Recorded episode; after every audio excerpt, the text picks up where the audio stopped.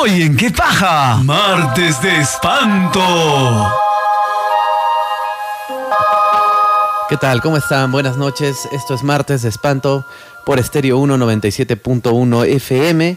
Y bueno, nos quedan algunos minutitos, nos quedan algunos minutitos antes de presentar pues el, tema de la el tema de la semana de la radio, la canción de la semana. Bueno, eh, es un día especial porque hoy vamos a hablar sobre misterios, vamos a hablar, no sé, tal vez sobre profecías, sobre cosas, eh, fenómenos paranormales, sobre cosas extrañas, para lo cual contamos con la presencia de un querido amigo al cual, eh, bueno, seguimos mucho eh, en todo lo que hace. Es de una radio amiga de JR. Estamos hablando de Christian Jansen, así que le damos la bienvenida ya, de una vez. Cristian, ¿cómo estás? Hola Rafael, ¿cómo estás? Feliz de volverte a ver, de estar de nuevo contigo conversando. Bueno, aparte también tengo una grata amiga que me acompañaba el día de hoy. sí, por supuesto, por todo supuesto. bien. ¿Va, va a estar en off o va a participar? ¿Cómo, cómo es? ¿Cómo es la, cómo es la Ya dependerá de ella, tú sabes. Ella es este bastante impulsiva a veces. Sí, sí, sí. Eh, Pero la preséntala, preséntala, ¿no? Ah, ella es este Diana Mandala, una muy buena amiga. Y de, de repente, si le apetece, podrá intervenir. Si tiene algo que decir, lo dirá. Muy bien. Este, sí, pues sí. Bueno, vamos a. Vamos a presentar entonces el tema de la semana. Vamos a estar hablando sobre algunos misterios, algunos enigmas. Y tú cuéntame, Cristian, ¿tú, tú eres apasionado a las profecías porque me propusiste algo así. Algo medio profético te pusiste. Bueno, en realidad eh, comparto muchas inquietudes contigo, pero también comparto las inquietudes del futuro. Tú sabes que el futuro siempre es un misterio. Bueno, el pasado ya lo dejamos atrás. El futuro siempre es enigmático y entonces el ser humano siempre ha buscado la manera de explicarlo o de saber qué es lo que viene en el trayecto, en esta au- autopista la cual estamos recorriendo inexorablemente hacia el futuro. Caramba. Y bueno, tengo tantas cosas para preguntarte, Cristian, y mi admiración hacia tu trabajo también, hacia todo lo que haces y dices, también se hace evidente ahora, se hace evidente.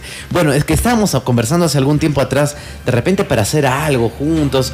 ¿Por qué? Porque yo me acuerdo que me llamaste hace algún tiempo porque encontraste una emisora medio clandestina, no medio, medio extraña, en el cual todo el tiempo daban como que programas de conspiración. o- ¿puedes Claro, claro, claro, recuerdas. Entonces, esta emisora que ya no está al aire, Sí, ¿no? yo te dije hacer algo así, pero en YouTube. Tú sabes que hacerlo en señal abierta, pues es medio Es complicado. medio complicado, ¿no? Pero se está, se está dando, ¿ah? se está haciendo. Sí, sí, sí. Y bueno, estamos esta noche ¿ah? para toda la equipa 97.1 FM, estamos en Estéreo 1, martes de espanto. Un saludo a Ricardo Wong. Bueno, te, te te cuento, querido amigo Cristian, que hemos estado, llegué, bueno, un poquito tarde, unos minutitos, porque hemos estado en el penal siglo XX. ¿Ya? Hemos estado ahí haciendo psicofonías, recolectando algunas historias increíbles que hay ahí adentro, hablando con la gente. Y se manifestaron, ¿no? Incluso me han tocado, me han atravesado, este, en el buen sentido de la palabra, un fantasma que se llama el negro todo, imagínate, ¿no? Qué terrible. Bueno, bueno. Esa es materia de otro programa. sí, ¿no? No, me ha tocado, te digo, porque me empezó a dar mareos, me empecé a sentir un poco mal. Habló a través de los aparatos que tenemos, así que bueno, hemos pasado una noche bastante escalofriante. Han hablado, han dicho cosas. Y bueno, incluso ha matado ya a una persona, esta entidad. Claro.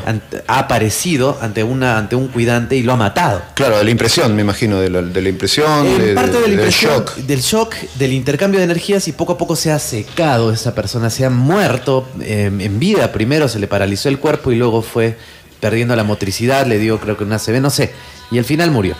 Claro, tú sabes que hay sitios pues donde hay en- energías muy cargadas, hay lugares específicos donde hay una energía muy cargada y obviamente que el penal debe ser un sitio demasiado cargado porque ahí han habido, aparte de muertes, eh, han ajusticiado gente, ha habido fusilamientos, eh, donde han habido reos y personas cumpliendo alguna condena también dejan eh, su energía atrapada entre los muros de los lugares, de este tipo de lugares, ¿no? Y sobre todo ahora que se ha convertido en una especie de...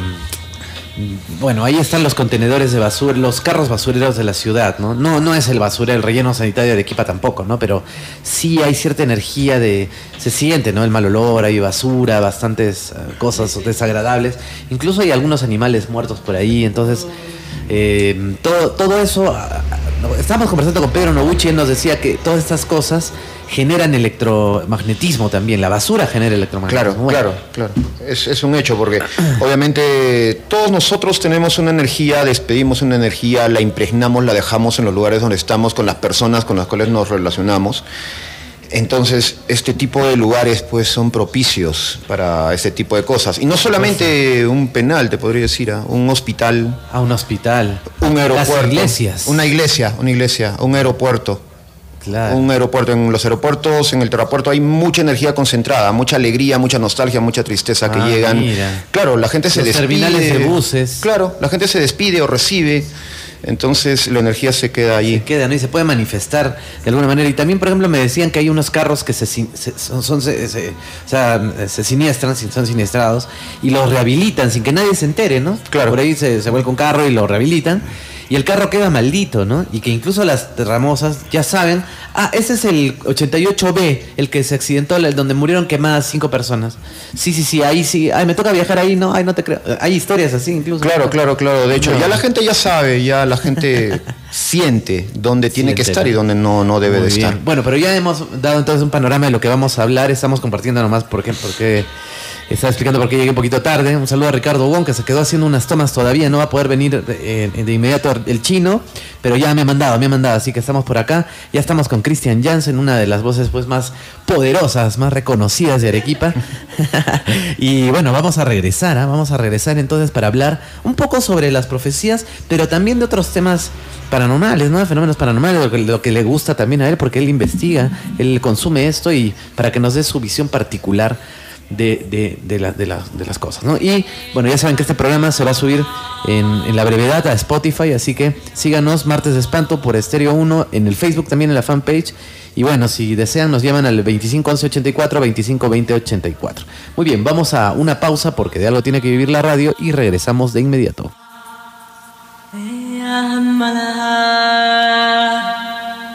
Stereo 1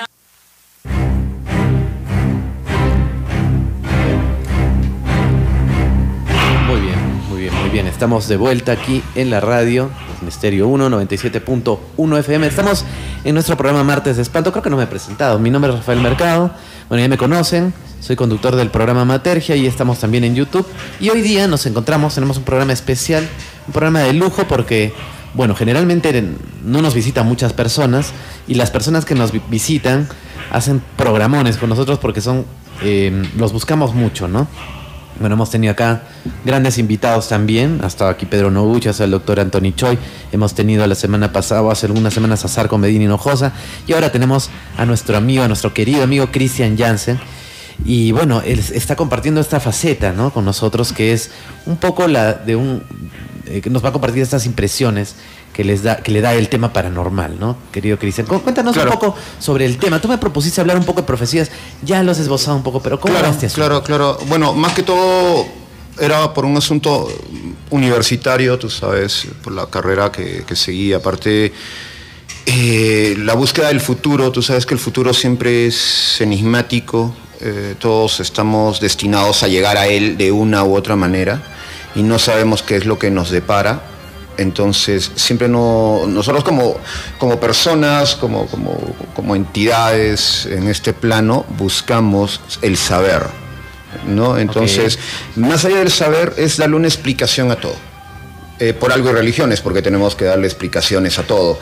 Y el futuro es una gran incógnita. Una preocupación. Así es. Entonces, cada religión o cada, cada, digamos, población, tribu, grupo, tiene profecías, tiene maneras de explicar qué es lo que va a ocurrir y asociarla para, una, no repetir los mismos errores y otra es mantener también cierta raya en lo que es la conducta social, se podría decir. Claro, eh, eh, algo que intriga mucho al ser humano es el tiempo, ¿no? Y últimamente a nosotros nos encanta el tema este del viaje en el tiempo. Y qué mejor forma de, ¿no? de entender el tiempo con, como con esta gran preocupación que nos han metido que es el futuro. Vivimos muy ansiosos, está bien. Pero ¿qué, qué es el futuro para ti? O sea, es algo que existe, coexiste con nosotros, algo que se va formando, algo que se puede cambiar, algo que no se puede cambiar.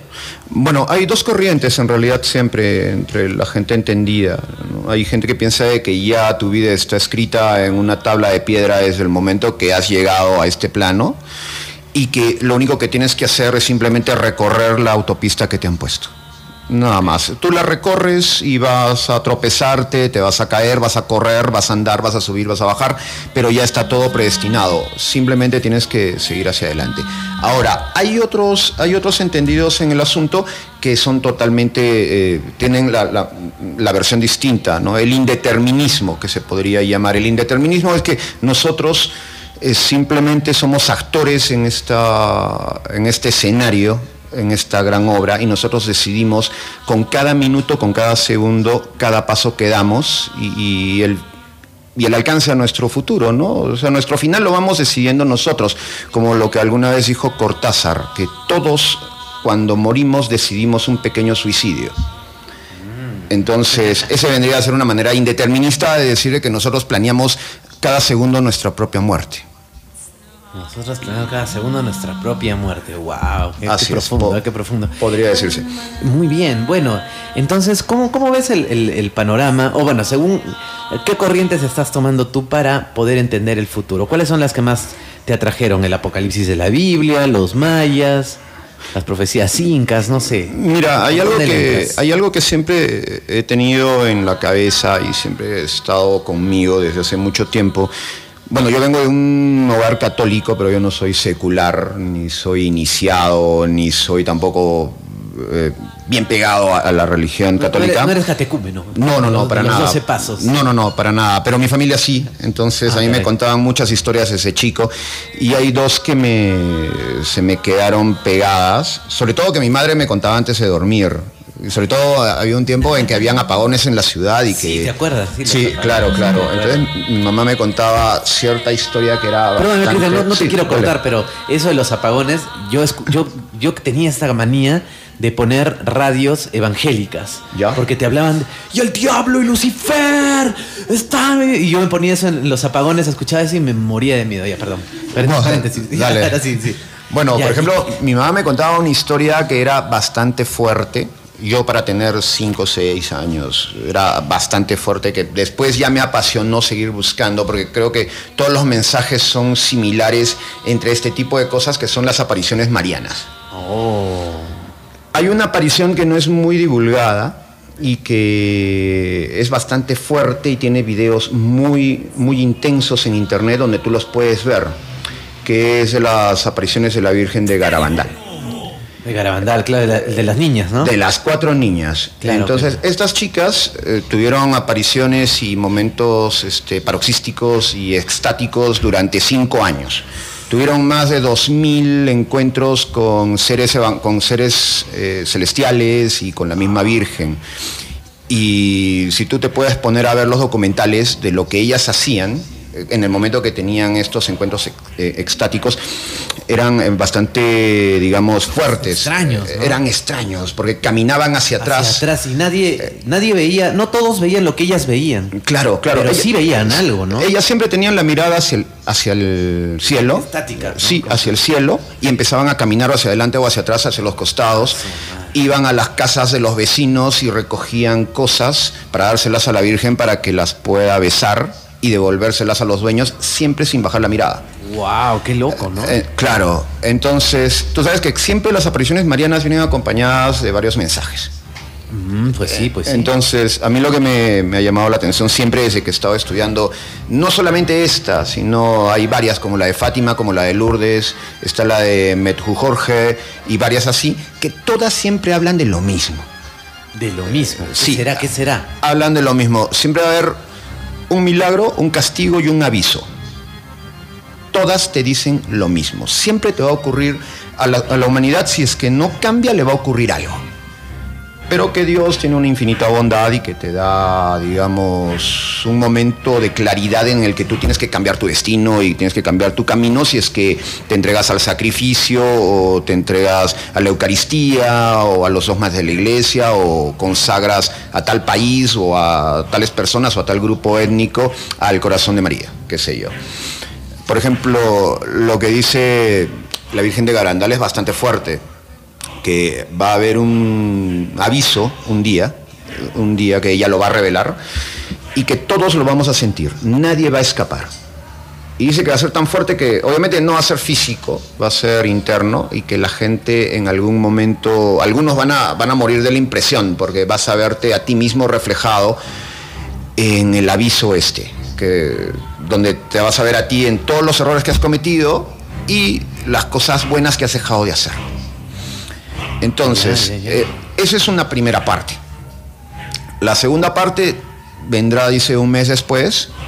Ellos, eh, estas chicas eh, dejaron escrito, bueno, están vivas tres de las cuatro. Ah, perdóname, no te quiero interrumpir, pero tengo que hacerte la pregunta. O sea, para empezar, esto es de 1961 al 65. Ah, yo pensé que era un poco más antiguo ya. Eso es realmente contemporáneo, ¿no? Sí, sí, sí, es muy contemporáneo. Ahora, lo que dice la Virgen, ya nos vas a explicar bien qué dice y todo. Sí, claro. Pero eh, tú piensas que ha pasado todavía no ha pasado. No, todavía no. no ha pasado ya. Pero, continúa, ah, continúa. Claro, pero hay ciertas cosas que en ese tiempo, como en la Guerra Fría o qué sé yo, podían estar latentes, ah, ¿no? Como una, una hecatombe nuclear, una posible guerra entre dos grandes potencias. Entonces allí viene todo este mensaje. ¿no? Eh, bueno, entonces continuando con esto, viene lo del aviso, que se supone va a ocurrir un día, todos lo vamos a sentir durante 10, 15 minutos. Un aviso. Sí, un aviso. Después vendrá un milagro. Todos lo van a ver, todos dicen que lo van a poder grabar, lo vas a poder almacenar, lo van a ver por televisión y se va a ocurrir en ese pueblito, en este de Garabandal, en España. Eh, va a ocurrir entonces todos los que lo vean van a cambiar, sean o no sean creyentes, sean o no sean iniciados. Y de allí, en ocho días, si la gente no cambia, va a ocurrir un gran castigo. Y este castigo va a traer, eh, bueno, no solamente penurias a la humanidad, sino al planeta en sí. Todo esto en el lapso de seis meses. Ahora, si tú te pones a leer el mensaje de Fátima, es casi lo mismo siempre hay una visión apocalíptica, si no cambias te va a ocurrir esto, si no em, tomas estas medidas de acuerdo a la religión o a lo que la Virgen te propone, va a pasar esto, va a ocurrir un gran castigo, igual con Medjugorje o igual con lo que pasó con Lourdes.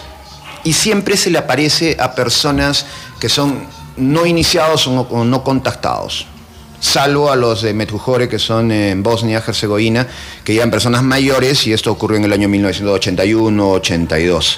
También con un juego de secretos ¿no? y un juego de mensajes que dan casi a entender lo mismo.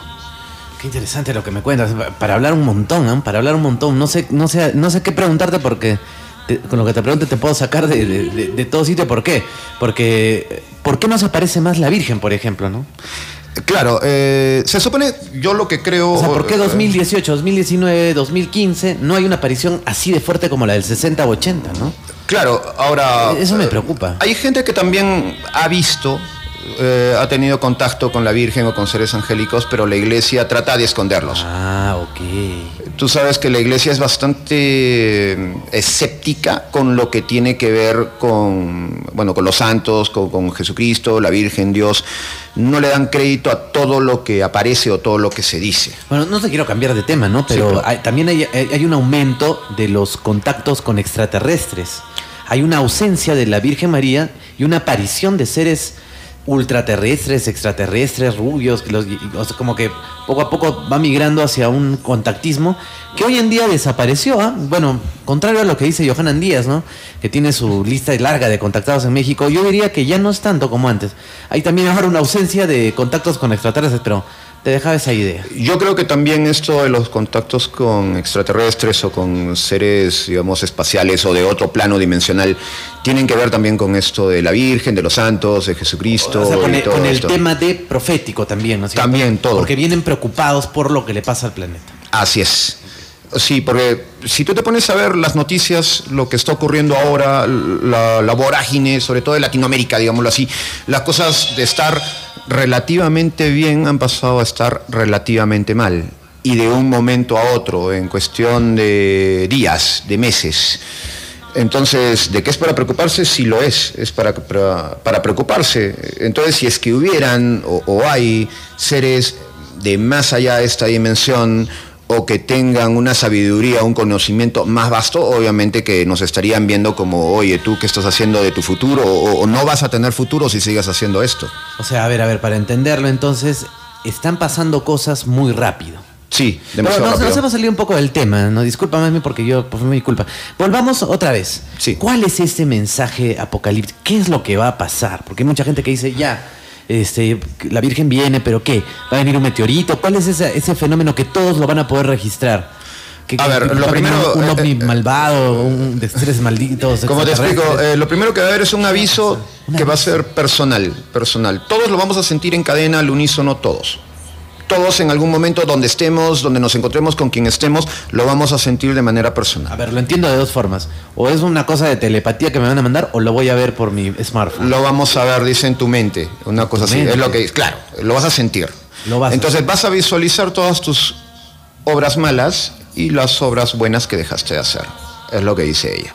Ah, como un examen de conciencia así como que un poco rápido tal vez. Claro, y tú sabes que la verdad no, no nos gusta, la verdad siempre es una cosa bien peluda. Entonces, cuando a ti te dicen tu verdad, lo primero que haces es este, negarla y retrotraerte. Entonces, que digamos te caiga la verdad de un momento a otro va a ser chocante y va a ser bastante fuerte. Ya, eso para empezar, algo a nivel personal. Ya, luego, ¿qué va a pasar? Va a haber un movimiento eh, a nivel global que ellos, ellas lo llaman el milagro, que también están en las otras apariciones. pues, El milagro. El milagro.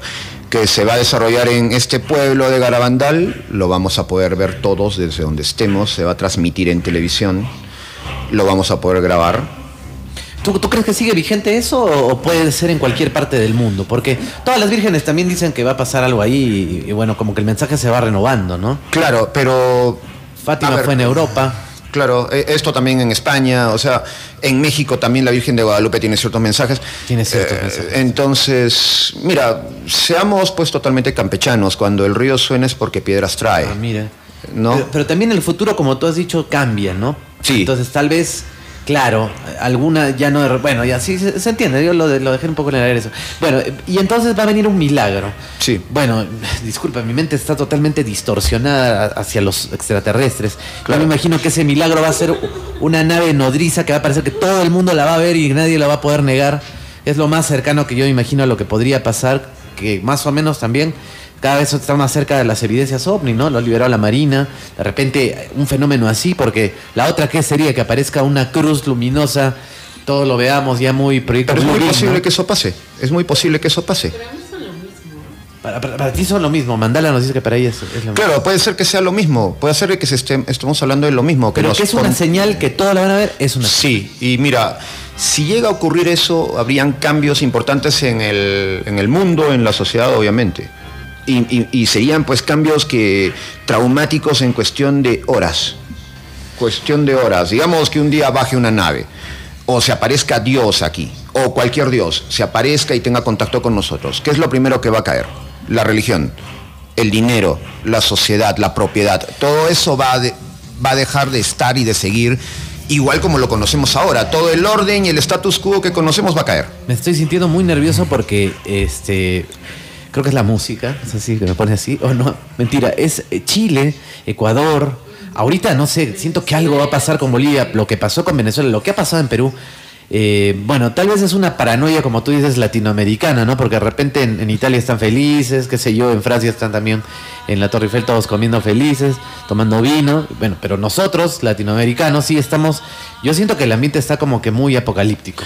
Han pasado, claro, ah, claro, han pasado muchas cosas muy seguido, pero todo es un efecto dominó, si te has dado cuenta. Sí, puede pasar esto, se puede copiar esto como un... Unos pueden decir, sí, bien, lo que están haciendo los chilenos está muy bien. Y lo que han hecho los peruanos de disolver el Congreso, el Congreso también está bien, pero puede ser tomado también como un, como un mal ejemplo, no sé si está bien la palabra, o, o como que lo pueden copiar muchos, y, y el efecto dominó que dices. ¿no? Claro, claro, eh, o sea, puede pasar en una latitud, la otra latitud también la empieza a copiar y tú sabes que todo esto se repercute en- la economía y, y la economía es lo primero que empieza a hacer cambiar eh, todo el engranaje y, y la sociedad y los grupos sociales empiezan... En realidad todos bailamos al son de la economía, entonces si la economía cambia o, o drásticamente o medianamente como lo que ha pasado en Chile, inmediatamente va a haber repercusiones y esto, esta vorágine social, esta coyuntura que podría ser bueno, nadie creo que en su sano juicio ha podido pronosticar esto, ni el político visionario más audaz o más Nadie, osado. nadie. Entonces, yo creo que algo se gesta, hay un cambio que está llegando. Hay un cambio que está llegando y hay una llamada que está entrando. Eh, vamos a ver, vamos a, a permitirle participar. A ver, a ver, ya, ya está. Ah, a ver, espera. ¿Aló? ¿Sí? Ah, un segundo, la, la voy a poner este para que la puedan escuchar. Ahí, ahí, eh, puede hablar. ¿Qué tal? Bienvenida al programa. Sí, buenas noches.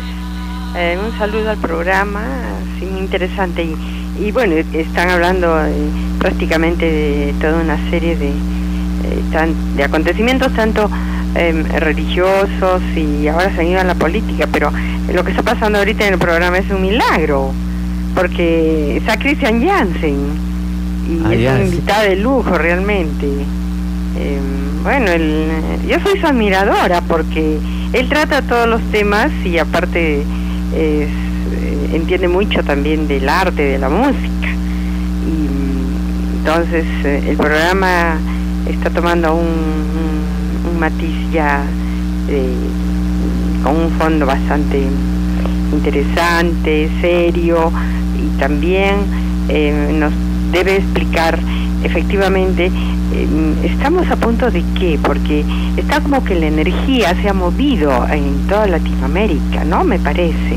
¿No? Está Ecuador, está Chile, ahorita Bolivia, Perú ha pasado como eh, ras- eh, al ras, o de repente nos viene todo esto para el 20 o para el 21, ¿no?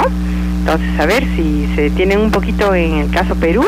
Y un saludo Rafael, al programa, eh, muy bien en la conducción, y al invitado en forma especial, y que siga el éxito, porque así, así vale la pena escuchar, uno ni siquiera se duerme. Y gracias por, por estar ahí. Sí, ¿Cuál es su nombre? ¿Su nombre nos puede Sí, mi, mi nombre es Marta. Marta, bueno. sí, sí. ya, un- Y, y muchas gracias, chicos, sigan adelante. ya, gra- gracias. Bueno, muy bien. Bueno, acá estamos, acá estamos. Es que, ah, ya, no, no, no- no funciona muy bien el retorno acá. Eh, no, mentira, todo funciona muy bien. Ya, eh, bueno, recibe los saludos entonces del oyente que te, te- Señora Marta, me recuerda a la mamá de Superman y Batman, que se llama igual. Ah, se llaman igual, ¿no? Ahí Claro, un- Marta. por eso tiene muchos problemas entre, entre ellos dos. Un- Sí, parece que sí. Pero eso es cosa de otro... Se bajaron la novia, además. Por, Sí. ahí, por ahí cosas ahí. Es cosa de otro programa. Otro- Cosas de superhéroes. Muy bien, bueno. Entonces, este. Claro. A ver, vamos.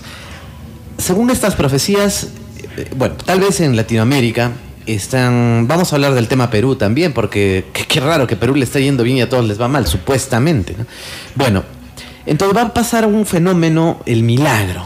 Así es. Luego de, de ese milagro, algunos se arrepentirán, algunos creerán, otros no creerán. ¿Y luego qué viene? ¿El castigo final? ¿Cómo era? Un castigo final. Si la gente no reacciona con este milagro, o sea, es la última movida de Dios.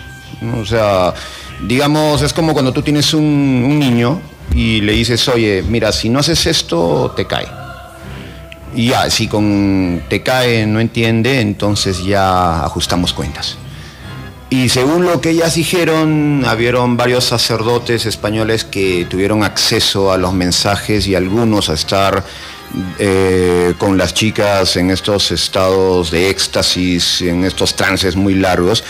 Han tenido visiones muy fuertes y muy dolorosas de lo que le podría pasar a la humanidad si es que no se cambia, en, no solamente en un asunto de acercarse a Dios ni a la iglesia, sino de interiorizarse de vivir no solamente para uno, sino de empezar a hacer sacrificios por los demás. Que ya se ha perdido, la gente ya no, no piensa en el resto, la gente piensa en uno mismo. Primero soy yo y el resto a mí no me interesa.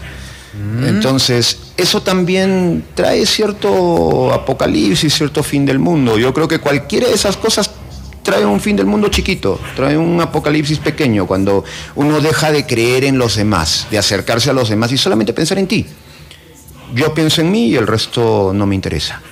Caramba. Yo me encierro en mi cuarto y el resto no me importa. Entonces, si toda la gente va a pensar así, el resto, ¿qué le va a pasar? Un efecto dominó también. va a Claro. Bueno, va- vamos a seguir hablando, vamos a seguir hablando porque no hemos terminado de desarrollar esto y, y también el castigo final que me interesa mucho. ¿Cuál es ese castigo final? ¿Es el terremoto? ¿Qué, qué- qué cosa va a pasar? Y otra cosa que también te, te iba a preguntar, Sí. la dejamos ya en el aire. Claro, claro. ¿Cuál era tu opinión al respecto? Pero tenemos que ir a pausa inmediatamente, inmediatamente vamos a pausa, pero ¿cuál era tu opinión al respecto de estos famosos fin del mundo que también la gente publica? El 11 del 11 del 11 va a ser el fin del mundo, este septiembre, mes de primavera, va a ser el fin del mundo. Y nunca pasa nada. Porque siempre sale una nueva fecha apocalíptica y siempre, y, y no se cumple, ¿no?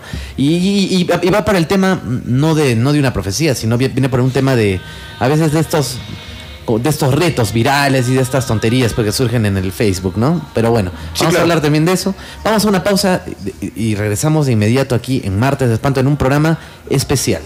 Listo. Stereo 1. Stereo 1. Muy bien, bueno, hemos hecho una pequeña pausa musical ahí con, con Andrés Calamaro, este, que siempre, ¿no? Siempre es el, el hijo predilecto de Arequipa. y bueno, ahí, este, ahí lo vimos, ¿no? Hace como cuánto, un año, dos años, creo Dos que estuvo años, dos por años. en el OVNI, ¿no? En el, en el, ¿cómo se llama? En la cosa esta del Palacio de Bellas Artes. el ovni, el ovni. En el Sí, ovni verde. respeto, ¿no? A los ovnis. Sí, los Sí, ovnis son bonitos. Estuvimos juntos, ¿te acuerdas? Estuvimos Sí, juntos. no, no, sí, Calamaro lo máximo, lo máximo. Bueno, y bueno, se está manifestando. Muy bien, es un, es un guiño, un guiño. Un guiño. un guiño. Cristian, no, no nos dejes en el aire, por favor. Entonces, eh, estamos hablando un poco de las profecías. ¿Tú crees que este momento ya ha llegado? Bueno. Y cuéntame tus traumas también. Bueno, no, no lo sé si es que ha llegado un momento, pero yo creo que sí es una oportunidad eh, eh, imprescindible para que podamos cambiar. Para cambiar. Sí, hay que girar el rumbo y el timón eh, de una vez. Ya, si no se pueden en 180, tiene que ser en 90, aunque sea. Porque el Ah. letargo en el que estamos eh, está bastante fuerte y tú sabes que eh, el ser humano es de muchos hábitos y costumbres. Entonces el ser humano también se puede habituar al caos. Y eso es malo. Entonces, hay que regresar a nuestras raíces, mirarnos a nosotros mismos, mirar a nuestra sociedad, rescatar lo mejor de nosotros y seguir adelante pensando en lo bueno que podemos hacer. Siempre eh, en el Perú y en los demás países de Sudamérica siempre está la costumbre de pensar en destruirnos, en cómo destruir al otro, no en cómo avanzar juntos, sino cómo destruir al otro. Y hay miedos que todavía no hemos superado. Entonces, eso es lo primero que creo que, que deberíamos hacer si queremos mirar hacia el futuro de una manera optimista, ¿no? porque en este momento no hay muchas cosas de qué alegrarse, en Bueno, realidad. ha- Hace poquísimo estaba entrevistando a un ufólogo ecuatoriano, lo máximo, ¿no? Jaime Rodríguez, y él me decía casi lo mismo, y, y por- como para complementar lo que dices, ¿no? O sea, no puedo garantizar, o que la gente está esperando que cambie el vecino para yo cambiar, que se arregle el primo para él arreglarse, así decía. Y que bueno, al final, este, yo no te puedo prometer que los demás van a cambiar, pero por lo menos yo sí puedo empezar a cambiar, yo. Y eso hay que empezar a hacer cada Claro, uno, ¿no? de eso se trata, porque en realidad todo el mundo quiere algo fácil, ¿no? Estamos esperando que un día Dios baje el dedo o que lleguen los ovnis y ellos cambien a la sociedad por todo. nosotros, sí. Que siempre ha pasado, siempre lo, lo queremos así los seres humanos, somos demasiado procrastinadores, lo dejamos todo para después. Y los fanáticos religiosos también esperan con ansias el apocalipsis, ¿no? Claro. Ya, ya viene, ya, y todos, y malditos pagarán, y que no sé qué. Por ejemplo, eh, hay, hay hasta religiones que están esperando simplemente ese momento, como la, la religión judía. La religión judía está basada en la espera. Ellos siguen esperando al Mesías. El día que llegue el Mesías se acabó todo. Listo, muchas gracias, cerramos la puerta y, a vivir todos felices. Eso es lo que están esperando ellos. No tienen más. Ellos, su religión se basa en esperar. Hay otros, por ejemplo, nos- no, no recuerdo bien si son los mormones o los testigos de Jehová, que están esperando el rapto como una de las grandes señales, que un día tu amigo, vas a estar caminando con tu amigo por la calle, llega el rapto y no, ya no lo ves, porque él es parte del Ah. pueblo de la iglesia y va a desaparecer y se lo va a llevar antes del- de la última tribulación. No, eso es lo que dicen ellos también que va a ocurrir.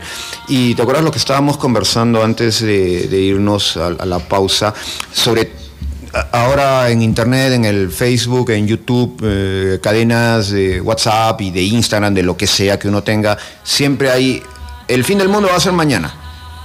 Oye, prepárate que nueva fecha, por si acaso. Y hay nueva fecha, ya me, me la Sí, sí, sí, sí, sí, Entonces, yo creo, sin ser eh, eh, con el ánimo de ser muy conspiranoico o, de- o demasiado alarmista, pero creo que es, es parte de un plan también para mantener a la gente, eh, sí, en vilo, tranquila, dominada, que no, que no se muevan, que no hagan cosas raras, que no protesten mucho, que no exijan mucho. Entonces yo te pongo un fin del mundo. Toma tu fin del mundo que va a llegar en dos meses y en esos dos meses te vamos soltando algo. Puede ser que sea así también. Sí, sí, sí, correcto, de acuerdo contigo. Bueno, pa- pasemos a este otro tema que me comentabas, este, en off, que tienes algunos temas ahí, de algunas historias. Ah, con, iglesia. con- con la iglesia.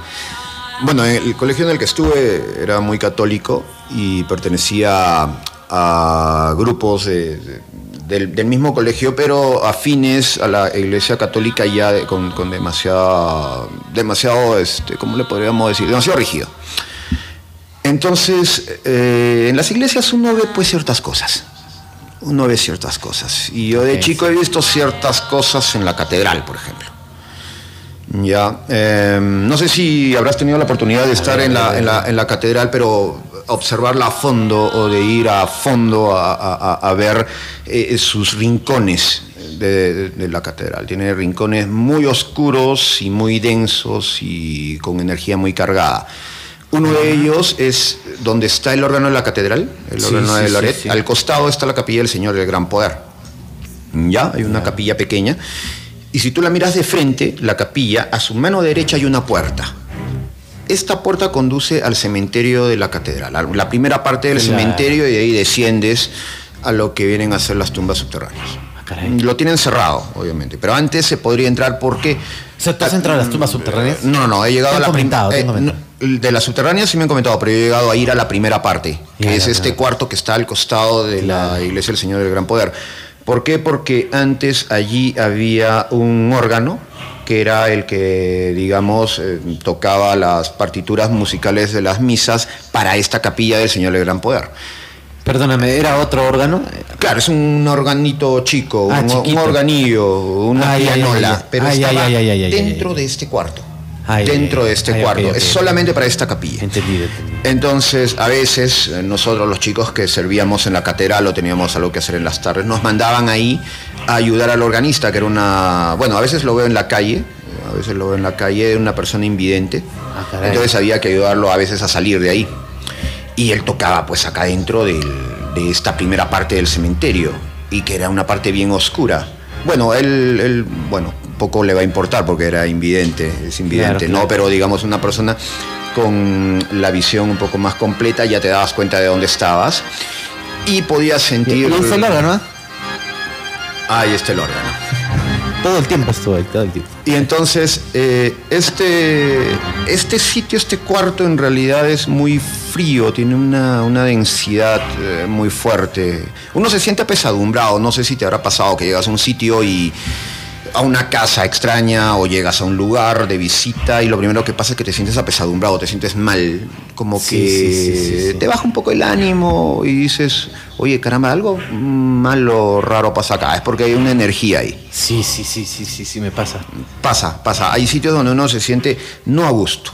Entonces Sí. uno ya, ya va... eh, Pero eh, que te eh, pase eso dentro de la catedral es una cosa... pero hay muchas energías en una iglesia. Pues sí, pues sí, ¿no? Hay energías demasiado concentradas en, la- en las iglesias. En las iglesias, al igual que un aeropuerto, que un terrapuerto, que un hospital, ocurren cosas o muy alegres o muy tristes. Y Ah. también ahí enterraban gente, eh, eh, Claro que sepultaban sí, gente. claro. Entonces la energía está allí. Entonces eh, son pues sitios especiales donde uno llega a sentir este tipo de, de manifestaciones, qué sé yo. Mira, yo yo te cuento algo rapidito que me pasó una vez. Yo estaba en una reunión al costado donde está la, mm, ¿cómo se podría llamar? La gerencia de la, de la catedral que queda a la salida del pasaje. En este pasillo. Ah, en- ya, en donde este está el archivo arzobispal. ¿no? Así es, Ya así es. Hay una cruz ahí, qué sé yo. Claro, hay una Entonces nosotros teníamos reuniones a veces ahí. Yo te hablo, yo tenía 14 años, qué sé yo. Ya. Entonces éramos varios chicos, como cuatro, y 5 de la tarde, y me dijeron a mí, el, el párroco de la iglesia, me dijo, oye, ¿sabes qué? Me he olvidado el catecismo, anda, puedes traerlo de, está en el, en el altar, está en el altar, acércate al altar y lo traes.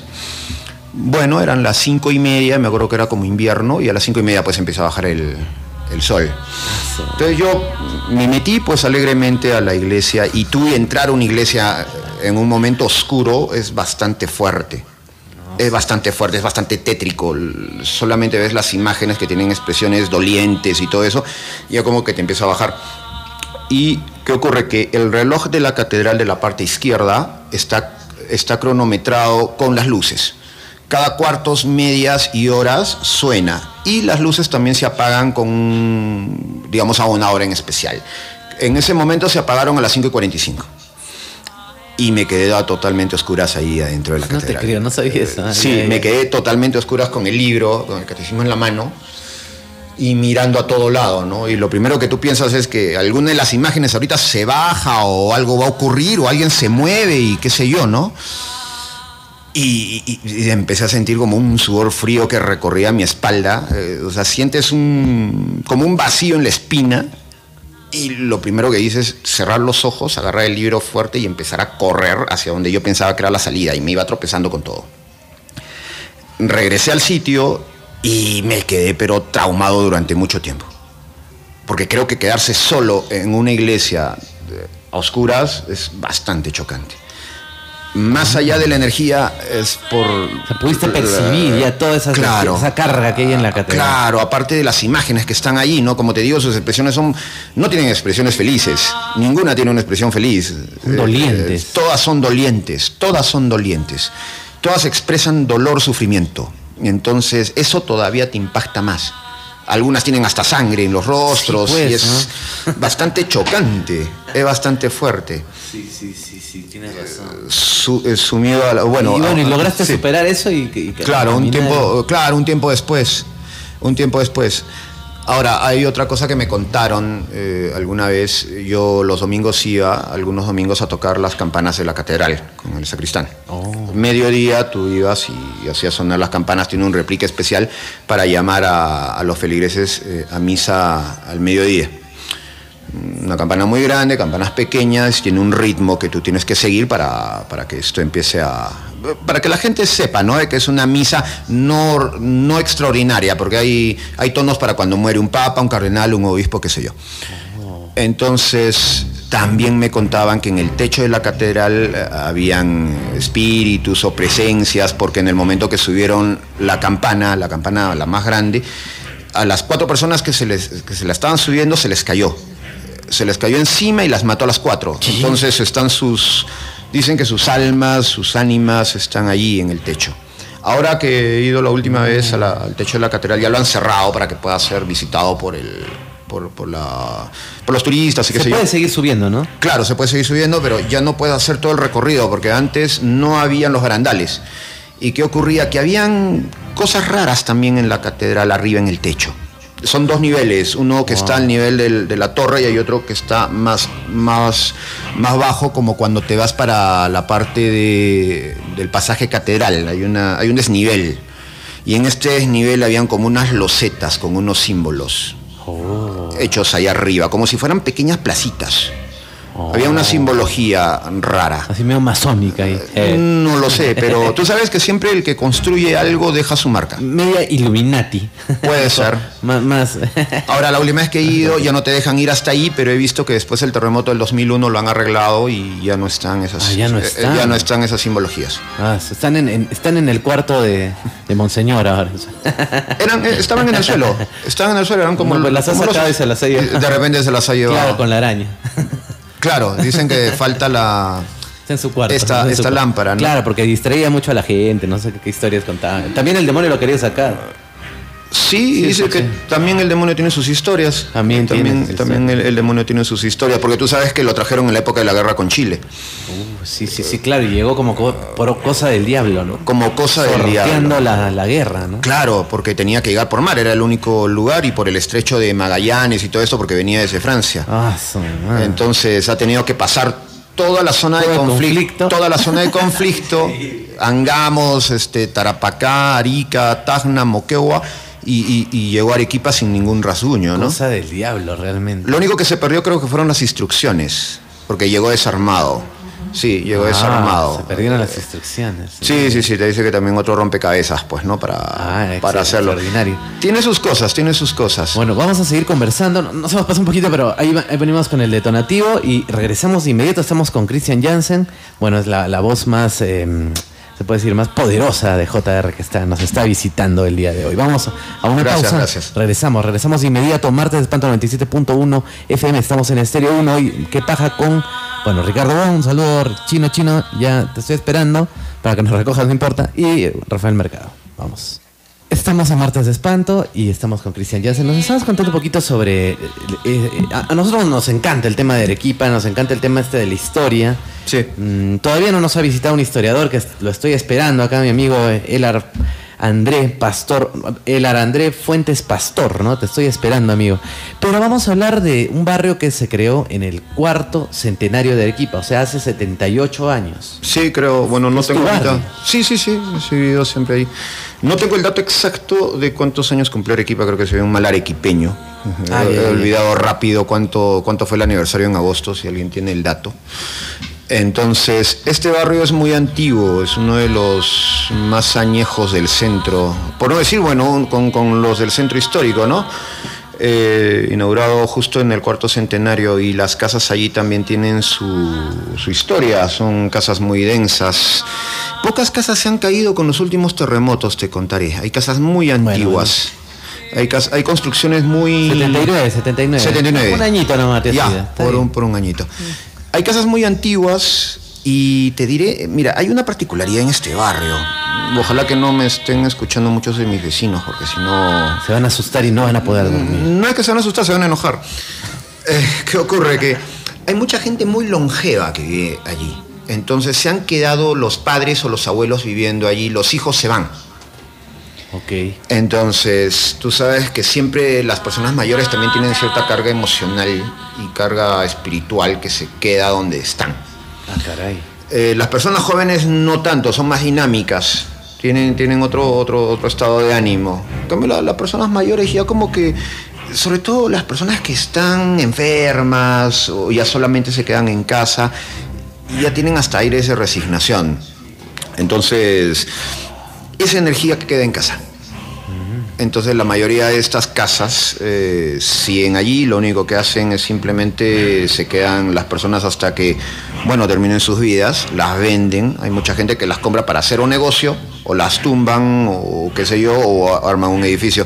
Pero no he visto tantos de estas nuevas construcciones en cuarto centenario, la mayoría son antiguas. Sí, sí, sí, sí, sí. Y justo hablábamos de lo de la iglesia del Pilar Sí. que también es una iglesia antigua, también viene de ahí, del cuarto centenario. Bueno, en realidad fue construida en un- para un año mariano, no recuerdo cuál, creo que fue en el 50. Entonces, si, es del 50 hablamos, y hemos pasado pues el medio siglo, ya estamos por casi los 70 años de, de- de inaugurada esta iglesia, y entonces también tiene su, tiene su historia. esta- Tiene su esta historia. Tiene su, su historia, su energía, tiene un sótano que sé que no lo usan. Tiene un sótano donde guardan muchas cosas. Que es, que se estará, digamos. Entonces que cuando un sótano o los cuartos que dejas de, de- de limpiar o de habitar, más allá de llenarse de polvo, también se llenan de cierta energía. Caray. Porque sí, las sí. cosas que tú acumulas eh, se quedan con tu energía también. Claro que sí. Por eso es malo ser acumulador. Sí. Es bueno siempre desprenderse de ciertas cosas pasadas un tiempo o Para que tener fluya la energía. ¿no? Claro, como en el Como lo dicen los chinos. Lo que dicen en el Feng Shui. Ya. Obviamente, entonces siempre es necesario tener lo necesario. Bueno, vamos a ser redundantes. Pero hay mucha gente que acumula cosas. Y acumular, aparte que dicen los, los dichos populares que la acumulación trae miseria, yo creo que también trae energía acumulada que uno tiene que renovar. Caramba. Entonces la mayoría de iglesias también tienen cosas acumuladas durante mucho tiempo. Eso también trae cierta... Bueno, así nomás fue la, la pausa bien rapidita.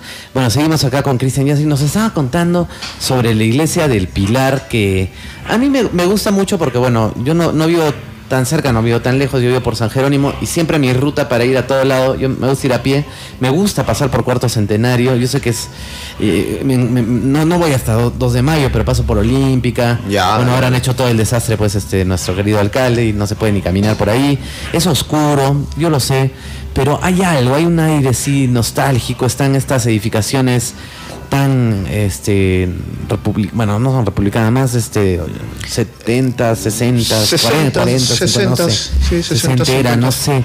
Hay un aire así muy simpático que tiene un poco tanto gris no por la contaminación.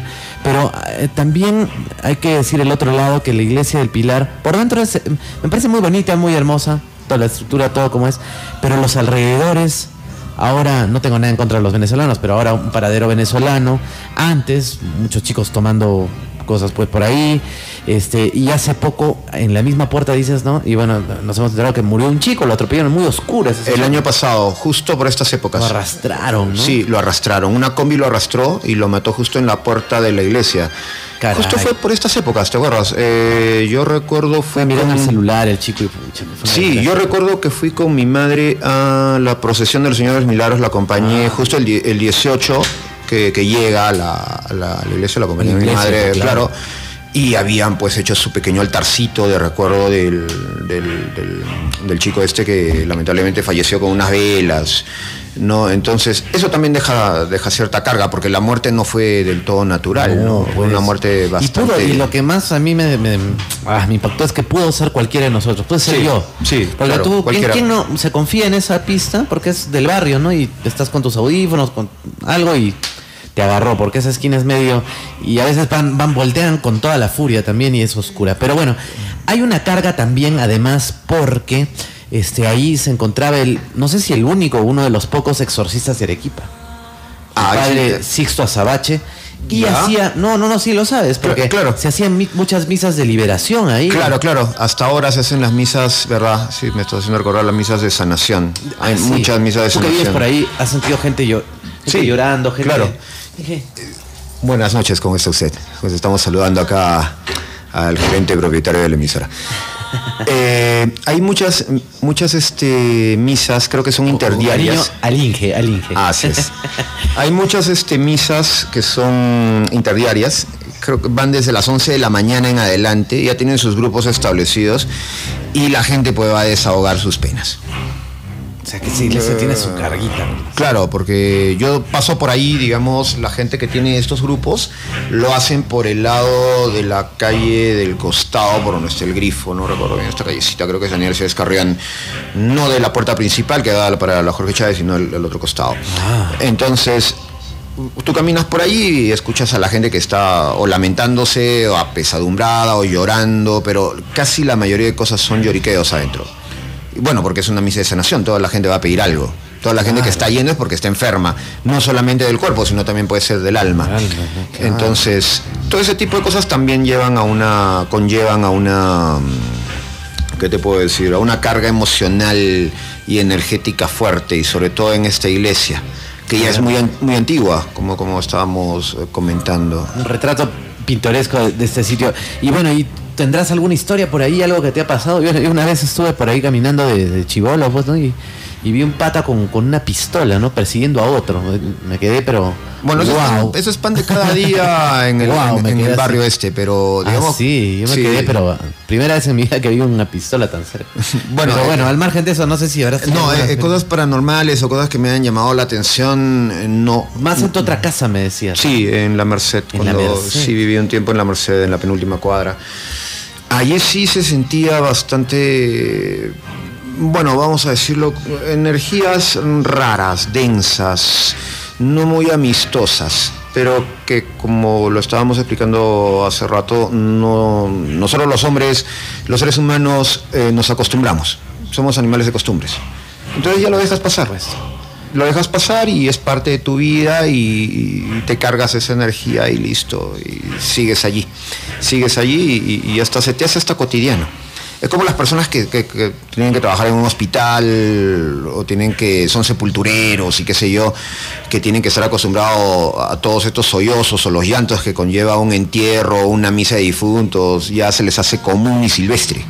Claro, es que Arequipa es muy antigua y tiene muchas historias y según yo, pues todo está, toda Arequipa está embrujada, ¿no? Realmente porque escarbas un poquito y encuentras una momia, ¿no? Y basta que hagas eso para que pueda desencadenar algo, ¿no? Un fenómeno paranormal. Hace poco han encontrado momias ahí nomás, en, por la barraca, no sé por dónde. En Jerusalén. No, no, no estoy muy seguro por ahí, pero en San Francisco está lleno de momias, todo, ¿no? Todo, todo, todo, todo ha sido...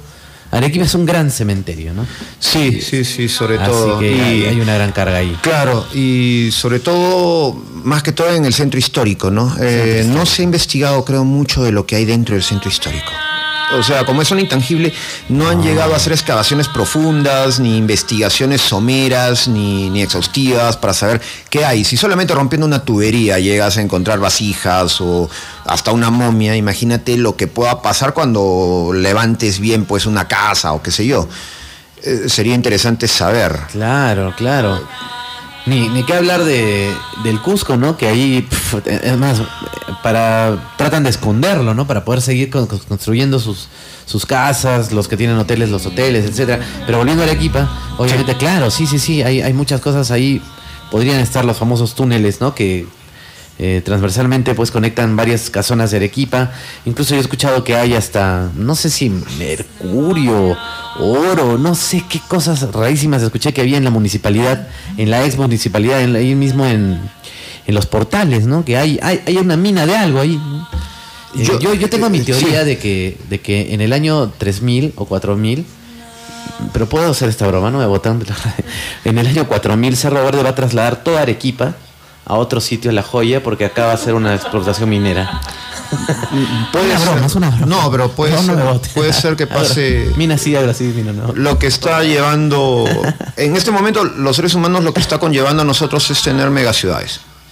Sí, ¿no? Unir ciudades con otras y tener una gran metrópoli, una gran urbe. O sea, Entonces, en Cerro, Verde va a denunciar a Arequipa.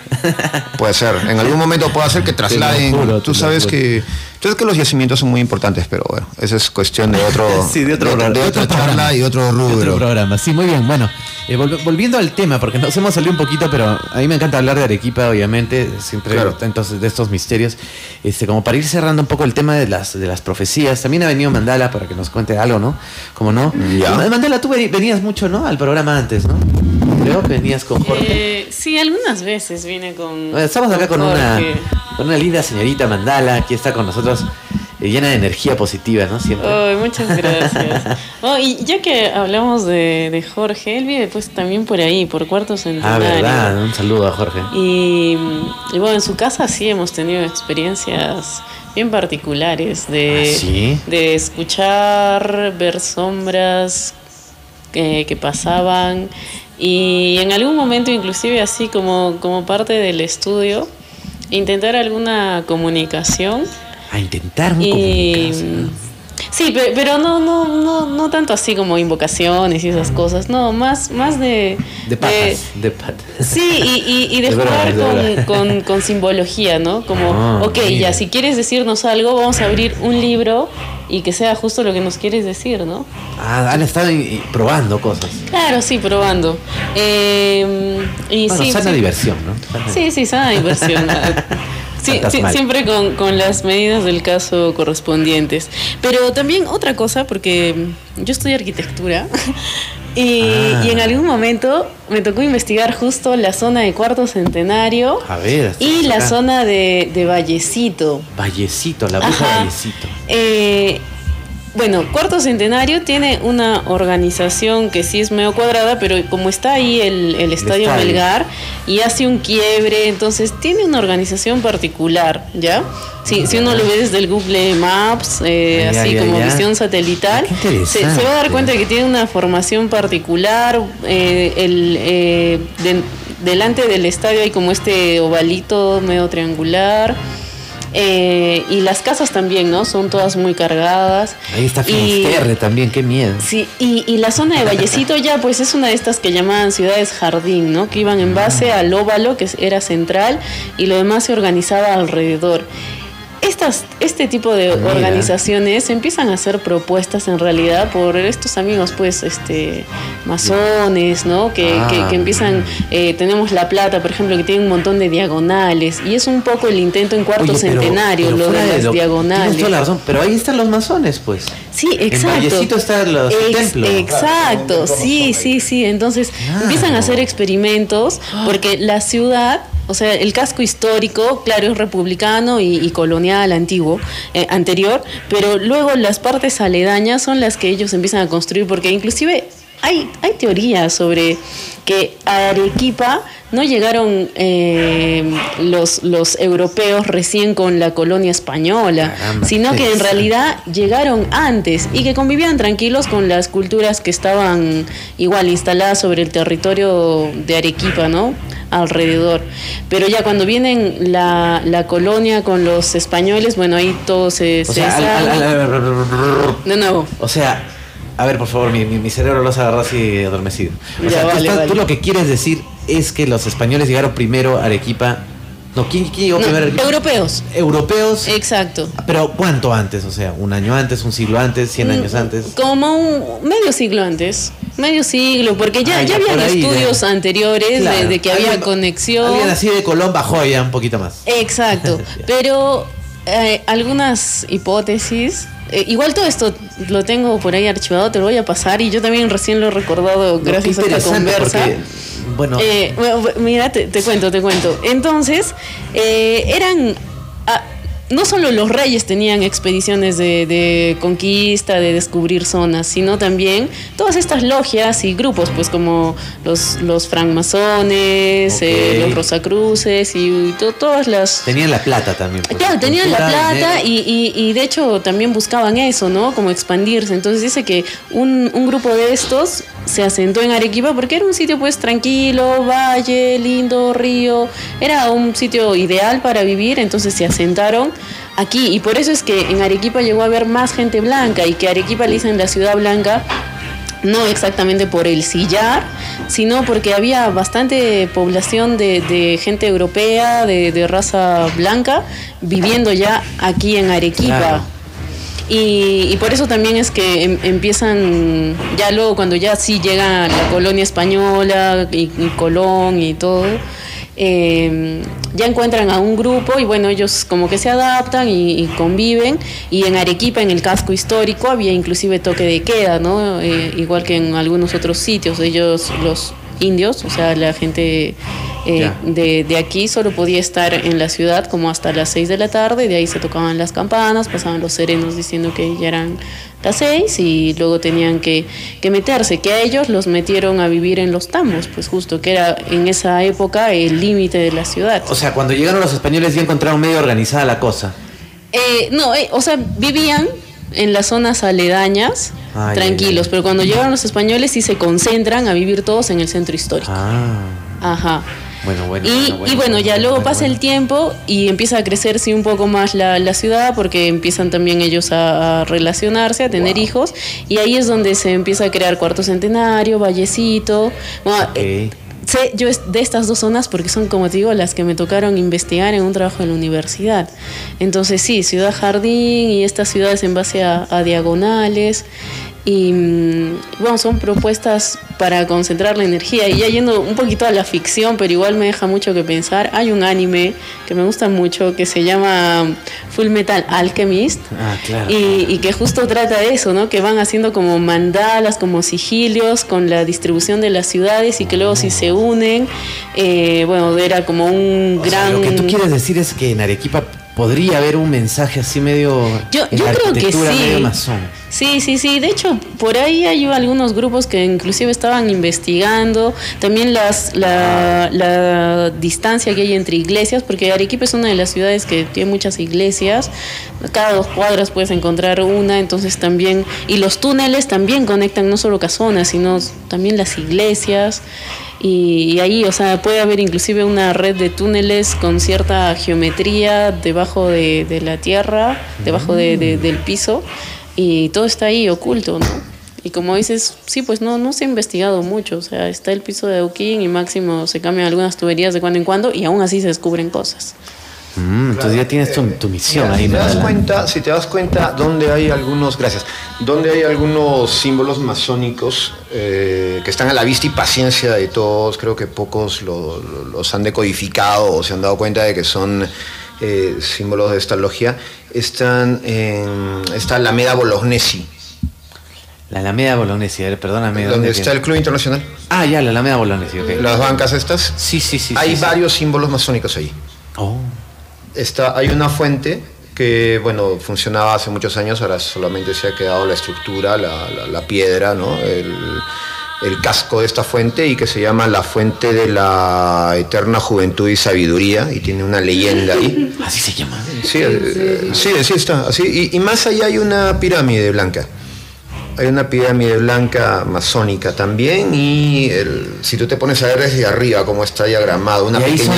ya, ya, ya. Hay una pequeña plazoletita ahí donde hay varias banquitas, tiene como dos o tres círculos concéntricos. Y tú sabes que esta gente pues se preocupaba mucho O sea, por no es dejar. casualidad claro, por dejar sus figuras en las construcciones que hacían, ¿no? Y su simbología. ¿No? Entonces, de que hay eh, en Arequipa hay varios sitios que tienen cierta arquitectura Lo que masónica. me extraña es no ver tantas tumbas en el cementerio de los masones. ¿ah? Y esto que lo he recorrido bien, hay una nomás, que es bastante evidente que está por el lado de los judíos. Me parece Claro. que los han perseguido. eh, la iglesia los ha, los ha perseguido bastante. Claro, en Para realidad- enterrarlos ahí con los suicidas, con los judíos, a uno de ellos bien enterrado ahí, ¿no? Con su G así de Dios, sus cosas. Y ahora han arreglado la parte de donde están las tumbas de los judíos. Todo por un donativo de una persona, creo, este, judía, un benefactor, lo han, lo han arreglado, lo han puesto Sí, bien. Porque antes se acuerda que estaba muy olvidado, ¿no? Y hay muchos sitios también en el cementerio general que son este, interesantes para hacer Sí, turismo y qué sé yo, pero los tienen olvidados. El alcalde se dedica a escarbar tuberías en vez de estar arreglando cosas que de verdad En vez importan. de- en vez de escarbar a los, a los zombies. Sí. Entonces, eh, hablando justo de eso, los masones, hay mucha arquitectura masónica y también en las lápidas, sino que de repente no te has Ah, puesto... hay- hay que analizar un poco más la De repente no te has puesto a pensar o, o a decodificar los símbolos y la, y- o la iconografía que está en las lápidas que puedes encontrar de, de varias personas, pero puede ser de 1800 o comienzos de 1900. Hay iconografía que es masónica también. No es necesario de que sea un sitio donde enterraban a todos los masones o los que decían, bueno, esta va a ser el, el sector destinado a todos ellos. No, simplemente se muere un masón, listo, y le ponen la iconografía o los símbolos en sus lápidas y se acabó. Es Claro. simplemente para que los demás que vengan a hacer las romerías o visitarlos sepan de que ahí pues había una persona de la logia enterrada. Claro, claro, o sea que, ah, mira, qué interesante, ¿ah? hay que investigar eso, hay que investigar. Bueno, y obviamente coronando estas historias está pues la famosa eh, anécdota, no sé, bueno, investigación que hizo, se me da el nombre de este historiador, perdón, discúlpeme, pero que decía que Mariano Melgar era masón, ¿no? Y que tenía sus tantas teorías, que algunos lo han desmentido, otros han dicho que sí, pero otros, ah, incluso, eh, creo que él mismo decía, creo que el señor, señor Javier Pacacorso, ¿no? Que decía que Mariano Melgar no existió, o sea, si existió, no, no escribió lo que escribió, que, que era una la logia de Mariano Melgar, unas, unas cosas bien, bien extrañas, pero al final concluía que era masón también este chico. A estas alturas del partido todo el mundo fue masón. Todos fueron masones, Alan García, Fujimori, Ah, ahí- y, y ahí no, empezamos a regresar, no, claro. Es que en verdad sí hay, hay unos blogs que te dicen que sí, Alan García, toda esta gente eran masones, ¿no? Claro. por dinero, ¿no? no Claro, y aparte empezamos a regresar. Lo Hasta tienes a- Ollantes masón. Claro, dicen. Mira, lo tienes a Bolívar, lo tienes a San Martín, lo tienes a Grau, lo tienes a Bolognesi, que decían que eran masones también. Pero ellos sí son. Bueno, puede ser.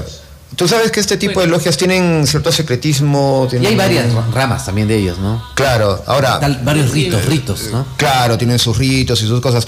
Pero como te digo, a esas alturas del partido ya, con- como te digo, habían tantas este, creencias y cosas y fechas del fin del mundo que ahora cualquiera es masón.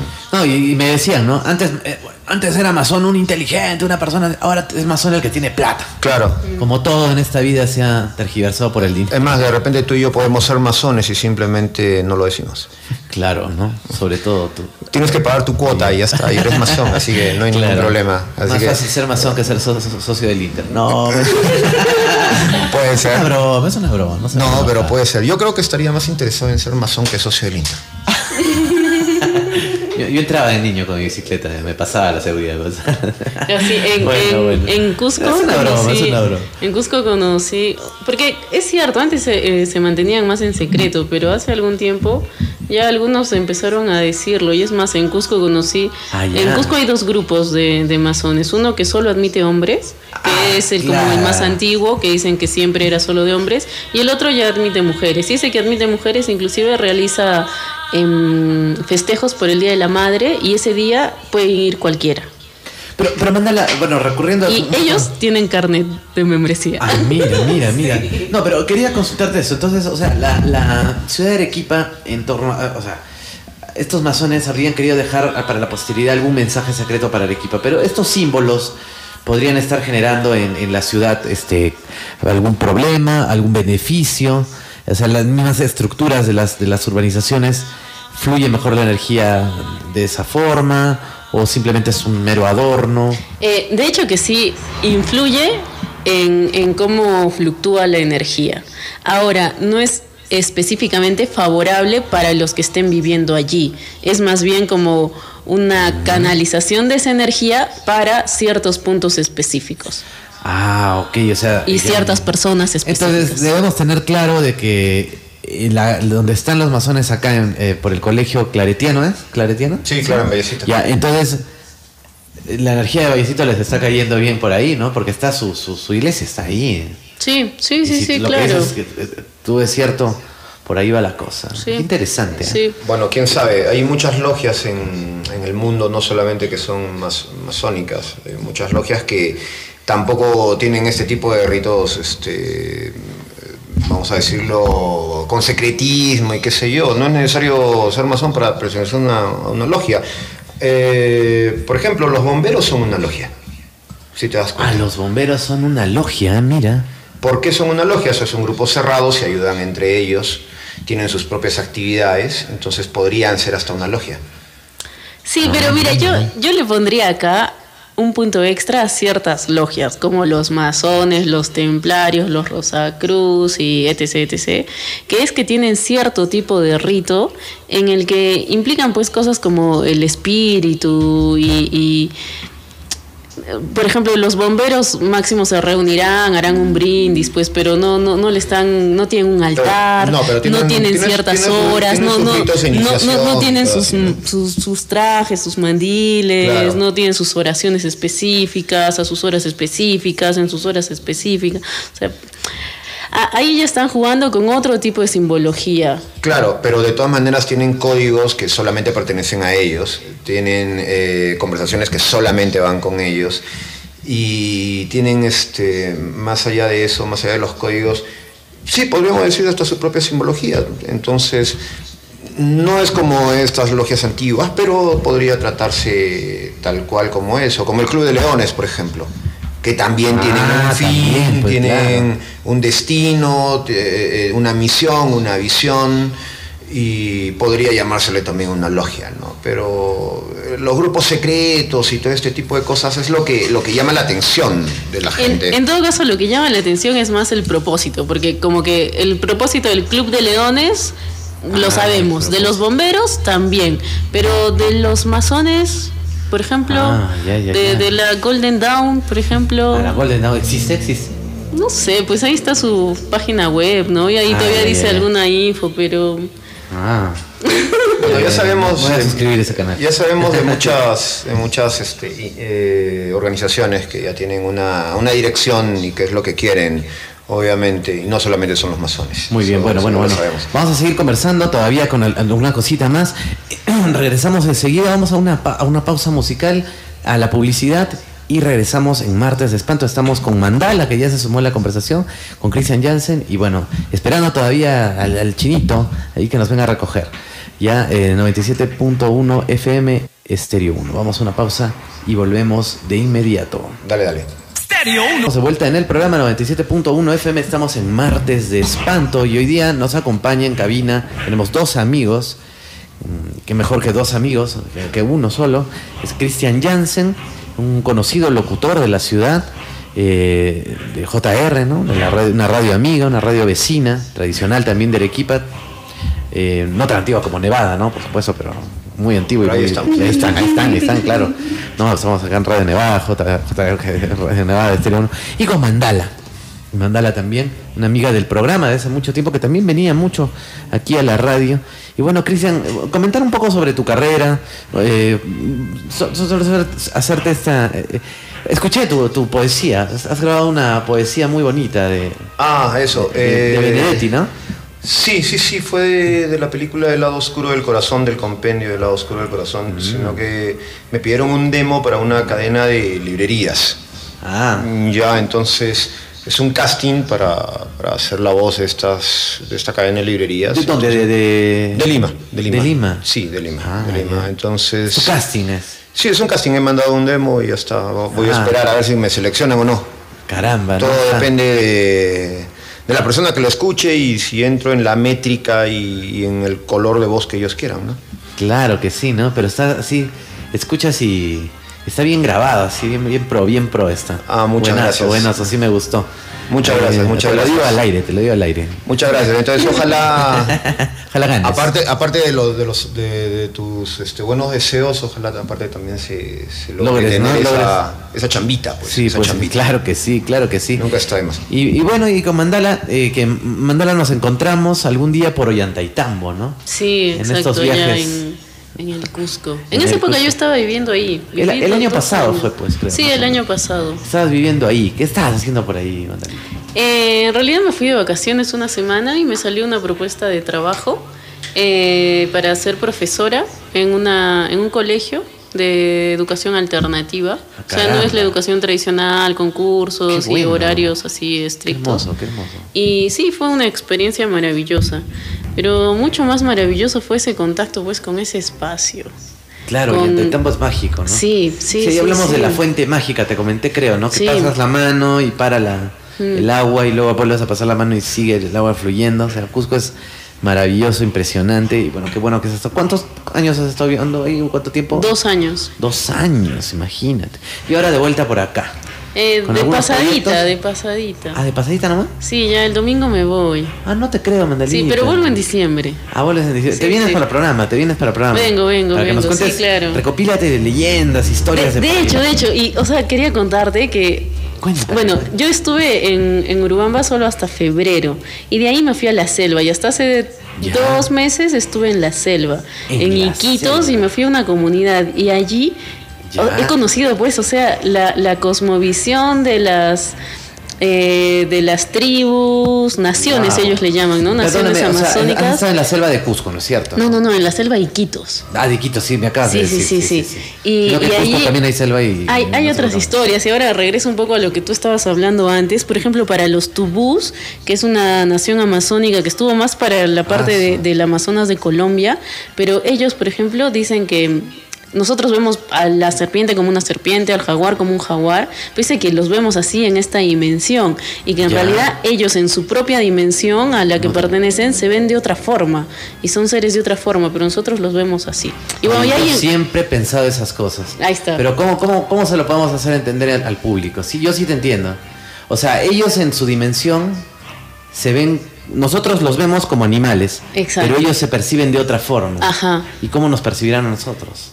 Eh, igual, como otro tipo de animal, Qué loco, ¿no? de especie. Sí, sí Sí, te- sí te Y- logro igual, entender, yo- pero sí, a la, a, la, a la vuelta voy a traer eh, las historias que ellos tienen y que son súper simbólicas, pero al mismo tiempo te hacen encajar cosas interesantes. Y, y, y Mandalita, me, eh, eh, te pregunto, tengo una preguntita. ¿Has tomado ayahuasca tú?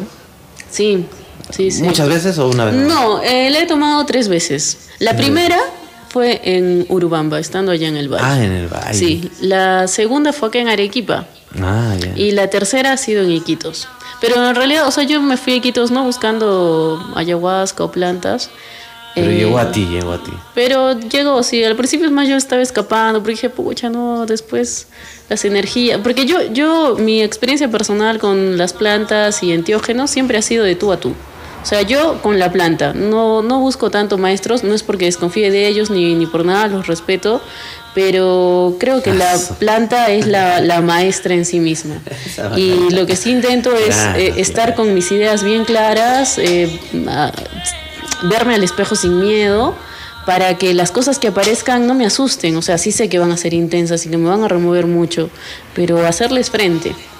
Entonces siempre intento que sea un contacto directo. Y bueno, allá en, en Iquitos, por lo general, se hacen grupos, ¿no? Entonces, eh, eh, eso, eso sí me inspira un poco más de... eh, me, me- hace dudar. O sea, porque ya yo me puedo ver al espejo y ver mis miedos y respirar y enfrentarlos, pero lo de los demás, mucha estoy a las justas con los míos y, y ver lo de los yo- demás. yo tomé ayahuasca con un grupo de personas y todos lloraban, ¿no? Ah, ah, ah, Y yo, yo estaba así asustado porque todo el mundo estaba con sus demonios y tú estás ahí al costado. Y encima de mi amigo que era medio, medio satánico, yo dije, ya, pero que se siente para allá. Y justo dije al lado mío, pues el Mauri, pues, ¿no? En esa época, entonces como. Entonces dije, no, se van a pegar sus demonios y no sé qué, ay, qué horrible. Y no, no es tan, tan, tan agradable estar con personas. Y una chica lloraba y lloraba y lloraba y lloraba y lloraba. Ya todos habíamos salido de la experiencia y ella seguía llorando y no hablaba pues la chica. Entonces el, maestro le dice, ¿no? El Javier, ¿no? Le dice, ya, ¿qué pasa con esta chica? Échale más agua florida. Ya, ya, ya le eché, ya le eché, pero no se le pasa, decía el ayudante. Ya, este, ¿sabes qué? Vas a, vas a hacer, échale el doble de agua florida. Ya, ya, pero ya le di to- pero sigue llorando. Ya sabes que ya por último agarró el agua florida y le hizo tomar el agua florida, así, para que vomite, pase algo. Y al final la chica parece que había, estaba recordando todo el tiempo su asesinato en otra vida, ¿no? Wow. O sea, con cosas fuertes que... Por ejemplo, eh, allá en Iquitos, el- la forma en la que, bueno, al menos eh, el chico este que lo hizo, solo éramos tres personas y el que dirigía y su ayudanta. Eh, pero él puso como reglas de inicio, ¿no?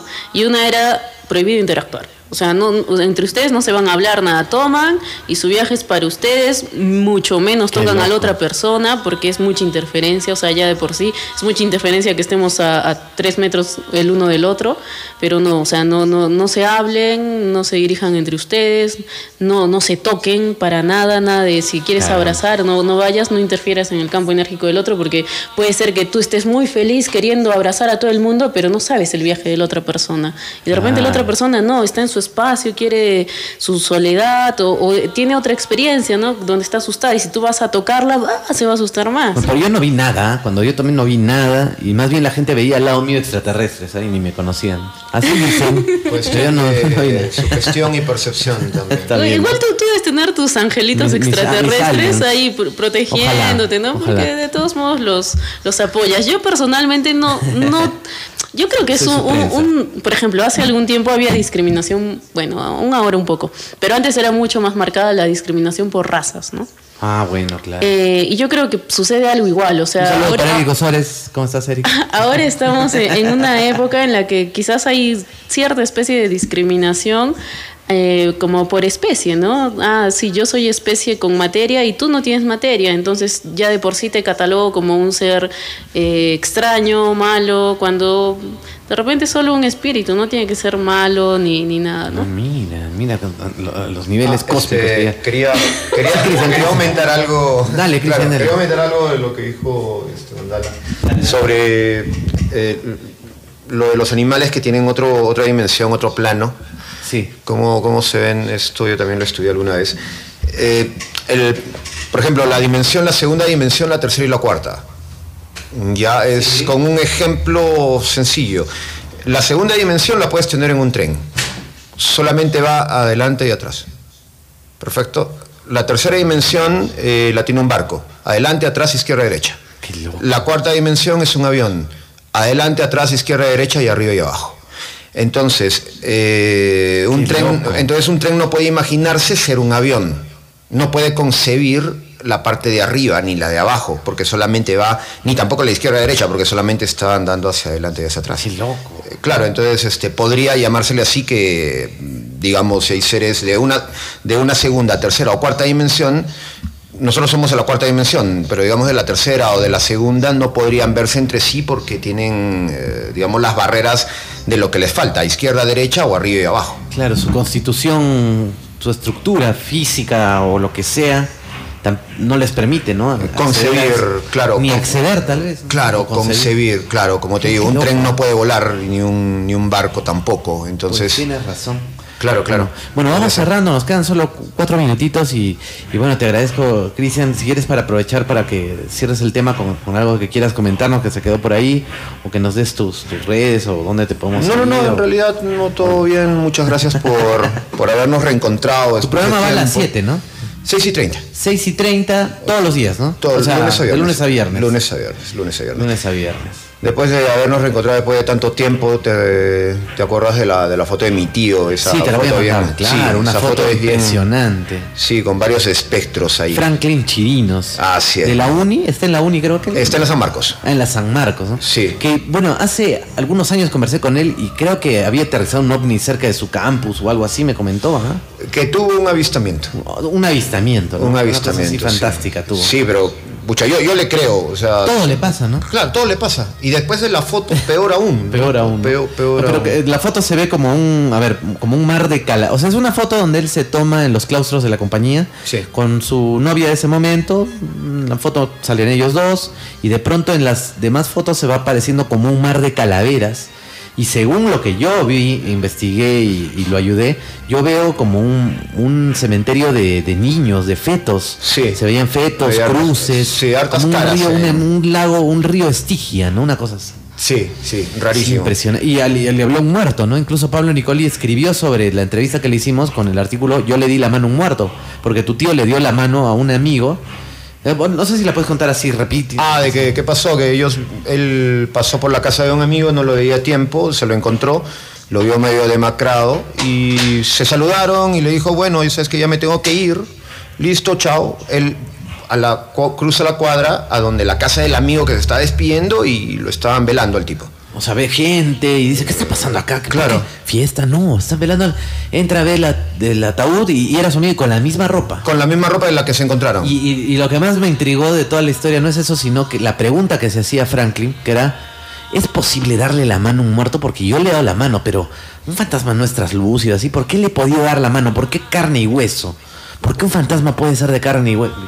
Eh, Y eso me encanta, ¿no? Porque esas son las preguntas que nos van a hacer entender más el fenómeno. ¿no? Sí, pues, más bien muchas gracias por la invitación, querido Rafael. No, a ti, a ti más bien. Nos estamos viendo pronto. Cuando, bueno, cuando tú me invites, cuando Sí, me, sí, me sí. digas. eh, Si sabes que preparamos siempre- algo más y... Cuando nos encontremos siempre por la calle, un- siempre nos encontramos un hola y chao, Sí, sí, listo. sí. Pero hay cosas que han quedado en el tintero. Yo tengo muchos amigos que tienen y les pasan cosas raras en sus casas. Ah, en sus casas. También sería bueno. No, si algún día lo puedes traer, los convences, los traes también. ¿no? O que te cuenten bien, o vamos a su casa. También. Claro, sería interesante. equipos. Sería interesante, sería interesante. Como, como para seguir este, alimentando este tipo de investigaciones. Muy bien, bueno.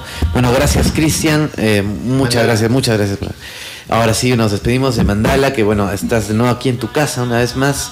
Eh, ya te tendremos de vuelta también cuando De hecho, de decidas hecho, ahí- ahí el vuelvo. chino y ahí le, le conversas.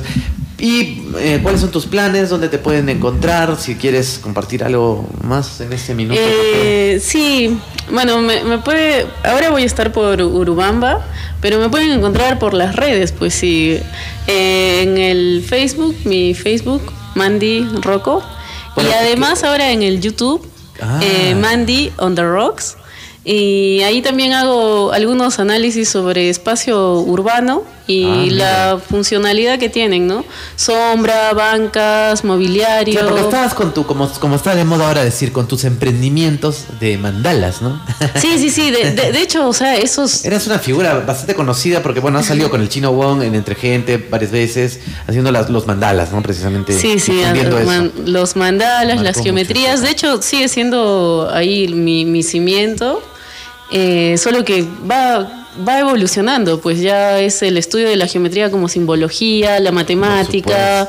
eh, y bueno, ahora me estoy enfocando bastante en llevar esto a los niños también. A los porque, niños. o sea, aprenderlo a mí de grande como que me ha costado un esfuerzo, ¿no? Ah, Volver a la mira. geometría, a reestudiarla, resignificarla. Pero en realidad puede ser facilito si me lo hubiesen enseñado así desde niña. Y ahorita, pucha, el- todo el tema de fractales lo entendería como pan comido. Entonces Ah, ahora mira. estoy haciendo eh, como esa labor de, de- de hacer matemática y arte con niños. No, estás sembrando. Desde, desde allí. Sí, porque como venía hablando antes con Cristian, yo sí tengo mucha fe en todo esto, ¿no? Y yo creo que todo el tema este de la Sí. situación política que en América Latina Eh, Es por algo. Es, es por algo, sí, y es para que cada uno Para mejor. Tome las riendas de, de nuestras vidas. Ya Justo hablaba. caiga la mentira. Exacto, la, la política representativa a mí verdaderamente no me convence. Siento que, que más bien nos tergiversa. Claro, y todos queremos votar por alguien que tome las decisiones adecuadas y lavarnos las manos. Cuando, oye, hagámoslo como antes se hacía también y propongamos nuevas cosas. Antes funcionaban bien las comunidades. Si el río estaba sucio, no mandabas una carta a la municipalidad para que lo limpie. No, se acordaba con los vecinos cuando se iba a limpiar. Todos iban con sus ¿Qué? palas, sus picos y a limpiar. Ah. Hagámonos cargos nosotros de, de nuestro mismo espacio. Los ciudadanos se han vuelto muy bu- burócratas también, ¿ah? Claro, claro, que queremos que todo lo resuelvan. Se han vuelto Entonces Bueno, ya, bueno. Yo, yo, yo sí tengo fe y, y bueno, y todos Adelante, po- podemos, adelante, sí, adelante. sí, sí. Perfecto. Y querido Cristian, la última pregunta, por favor, ahora que te tengo. ¿Cómo es este lo, lo de Soda Stereo? ¿Se postergan lo de Chile o cómo es? ¿Qué noticias hay? Todavía no se sabe nada, hay que esperar, pero... ¿Pero viene a Perú o no viene? No, no, ¿Por no, no creo, ¿No, hay no plata en. Perú? ¿Qué pasa?